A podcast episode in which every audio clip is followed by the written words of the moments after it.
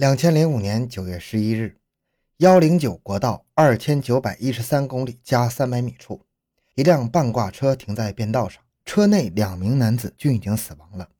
公安部门勘查后认定，两人均系一枪毙命。现场无明显搏斗痕迹，只留下了一车的血腥味。唯一有价值的线索是半截自制的枪管。此案引起了公安部的高度重视，被列为两千零五年公安部第十八号督办案件。周文龙时任省公安厅刑警总队副政委，担任“九幺幺”持枪抢劫杀人案专案组的组长。案发后，他连夜赶往了格尔木，指挥侦破此案。他将专案组分成数个小组，广泛开展摸排，全面收集线索，夜以继日地开展工作。大家心里都憋着一股劲儿，一定要抓住犯罪嫌疑人，为社会除恶。欢迎收听由小东播讲的《幺零九国道九幺幺持枪杀人抢劫案》。回到现场，寻找真相。小东讲故事系列专辑由喜马拉雅独家播出。警方很快确定了两名受害人的身份，死者是两名司机，一名是甘肃人，另一名是河南人，常年在青藏线上跑运输。据了解，两人平素与人为善，并没有得罪什么人，很可能是抢劫杀人。专案组副组长马永峰断言，他的话也得到了印证。警方发现，两名受害人从西藏返回时领取的七千八百元货款，案发时不翼而飞了。案件的性质确定了，但是犯罪嫌疑人会躲在哪儿呢？由于这辆车是从西藏开往格尔木的，警方判断犯罪嫌疑人很可能是在西藏到不动泉的路段乘坐的这辆车。于是，数名专案组成员驱车赶往西藏，在当地排查。而其余成员则在案发地周围寻访目击者。青藏公路沿线由于施工单位较多，人员构成复杂，寻找一个持枪抢劫的犯罪嫌疑人无异于是大海捞针的。但是专案组成员不弃不舍地奔波着，开始走访附近工地的人员和过往的司乘人员。案发后的一个星期，他们都吃住在昆仑山上。当时山上下起了鹅毛大雪，刑警大多是身着单衣，一个个被冻得瑟瑟发抖。做记录的刑警队员冷得几乎握不住笔，不得不往手上喝气以完成工作。在案发地周围，刑警队员共调查询问了四百多名群众，在青藏公路沿线共调查询问了五百多名司乘人员。调查笔录记录了厚厚的六大本，摞起来足有半尺那么高。连日来的辛苦让大家熬红了双眼，可是案情没有丝毫进展，近千名群众竟然无一能够提供有价值的破案线索。有道是功夫不负有心人，终于此案的唯一目击者和关键证人找到了。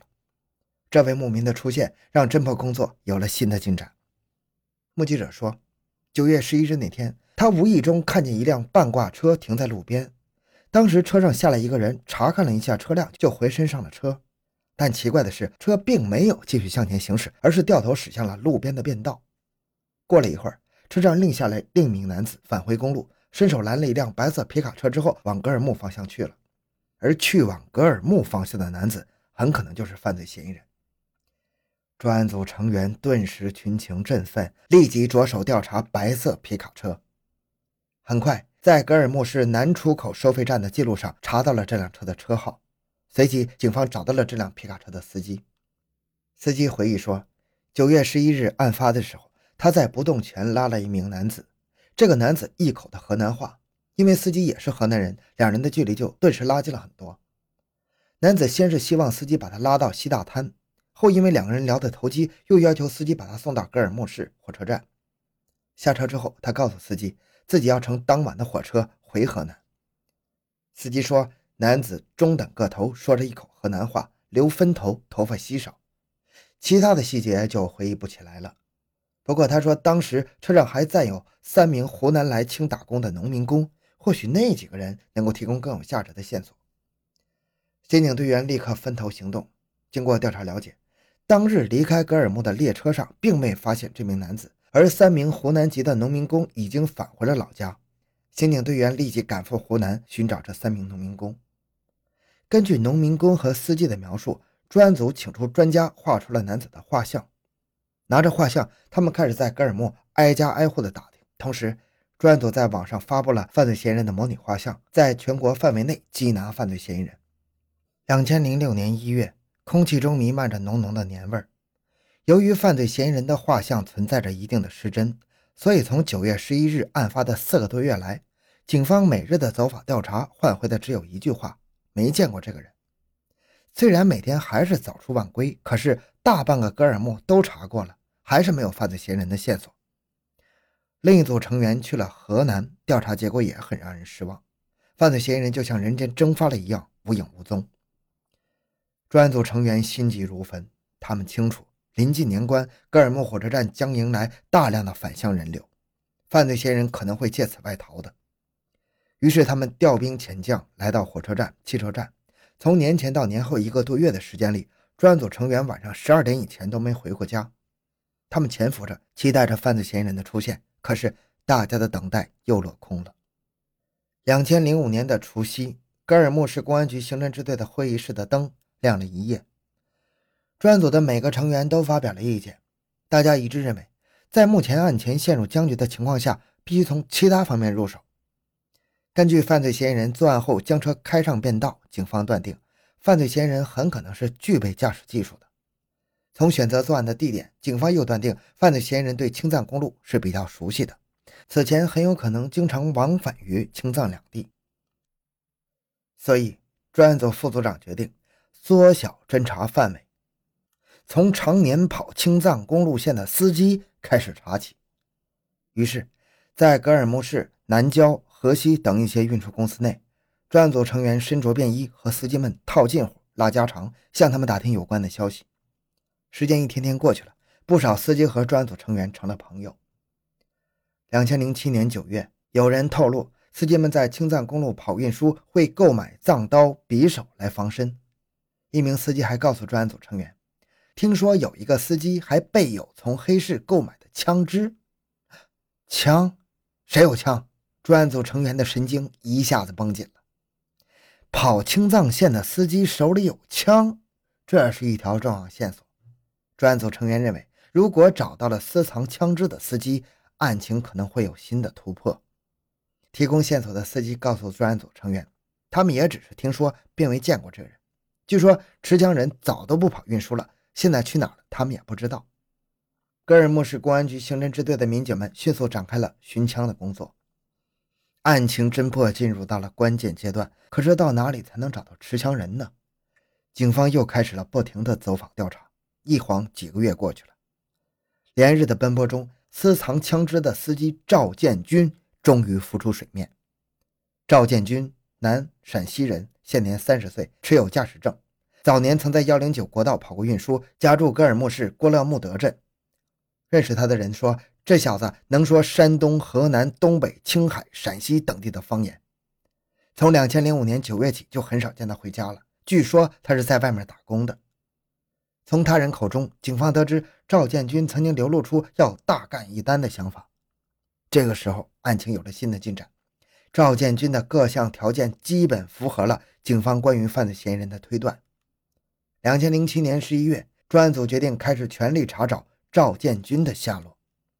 警方从赵建军的朋友和家人入手，做了耐心细致的调查工作，还在赵可能出现的场所做了严密布控。专案组成员扮成打工仔、业务员蹲点守候，他们随时对比查看赵的照片，饿了啃面包，渴了喝矿泉水，生怕赵建军从眼皮底下溜走了。可是守候了十几天，始终不见赵建军露面。就在大家情绪低落的时候，十二月七日，一条重要线索反馈到了专案组。线索称，赵建军现正在海西州天峻县木里煤矿一处施工队上打工。当日，专案组一行四人驱车从格尔木赶往天峻。十二月七日，专案组成员到达了木里煤矿，他们身着便衣，几经打听，终于找到了赵建军打工的那家施工队。施工队老板告诉警方，他们这里确实有一个叫赵建军的男子。由于赵有驾驶证，有时施工队也安排他外出拉货。于是，专案组成员让老板把施工队的驾驶员召集在一起。民警告诉大家，不久前矿区公路上发生了一起交通肇事逃逸案，希望大家配合工作，登记一下驾驶证号码，以防类似的事故再次发生。当专案组成员接过赵建军的驾驶证，细细查看，没错，就是他。大家不露声色，问赵建军：“你的驾驶证怎么没有审验呢？不会是假的吧？跟我们到车上查一下。赵建军一边辩解，一边跟着专案组成员就上了车。正当赵建军极力辩解自己的驾驶证没有任何问题的时候，坐在他旁边的专案组成员将手伸进了随身携带的皮包。别急，我这就给你登记。话音未落，咔的一声，一副手铐戴在了赵建军的手腕上。你们要干什么？你们凭什么抓我？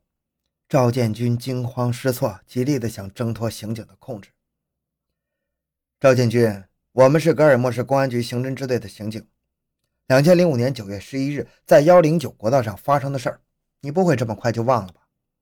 闻听此言，刚才还在竭力挣扎的赵建军，顿时像泄了气的皮球一样瘫坐在椅子上。好久，他挤出一句话：“哎，我侥幸躲了两年多，没想到还是被抓到了。”随后，专案组成员押着赵建军赶到西宁，开始连夜突审。经过审讯和 DNA 鉴定，确认赵建军正是公安部通缉的制造了震惊青藏铁路911持枪抢劫杀人案的犯罪嫌疑人。回想到2005年9月11日那天血腥的一幕，看着腕上锃亮的手铐，赵建军终于明白。他谋财害命，其实也是害了自己；他开枪杀人，其实也是在为自己送行啊。据他供述，他和妻子平日花销比较大，光靠他跑生意，家里经常入不敷出。为了得到更多的钱，他就动了抢劫的念头。很早的时候，赵建军花两百块钱从黑市购得了一把仿制枪，从那个时候他就开始寻找作案目标了。两千零五年九月。赵建军身揣几百块钱，到了拉萨，准备实施抢劫。在拉萨的一个星期，他四处打探，暗自盘算，寻找下手的目标。可是由于各种原因，一夜暴富的美梦终未实现。两千零五年九月十一日，他身上的钱已经所剩无几了，一直找不到下手机会的他，气急败坏地准备返回格尔木再做打算。在拉萨市郊区，他乘上了两名被害人的车。当时。两名被害人刚刚送完货，在饭馆吃饭。赵建军发现其中一个人身上携带着货款，看着厚厚的一沓钱，他动了邪念。车行至不动泉一带时，一名司机下车查看情况，另一名司机则在驾驶后座上酣睡。在汽车隆隆的发动机声的掩盖下，赵建军掏出仿制手枪，朝着熟睡的司机头部就是一枪，受害人当场死亡。下车的时候，那名司机对着赵建军的恶行未有丝毫察觉。等他回到车上，准备继续赶路的时候，黑洞洞的枪口抵在他的太阳穴上。没等司机呼救，赵建军就开了枪。两名司机死亡之后，赵建军从一个人身上翻出了七千八百块钱。怕车停在路边引起别人怀疑，他将车驶入了路旁的一条便道后，便仓皇逃离现场。作案之后，他乘上皮卡车，谎称要乘当日的火车回河南老家。其实。在火车站下车之后，他看到皮卡车离开，就打算返回自己家，告诉家人要外出打工，从此踏上了逃亡之路。十二月十一日下午，赵建军被押解回格尔木。面对威严的刑警，他流露出了悔恨之意，可是，一切都太迟了。好，这个案子就讲到这里。小东的个人微信号六五七六二六六，感谢您的收听，咱们下期再见。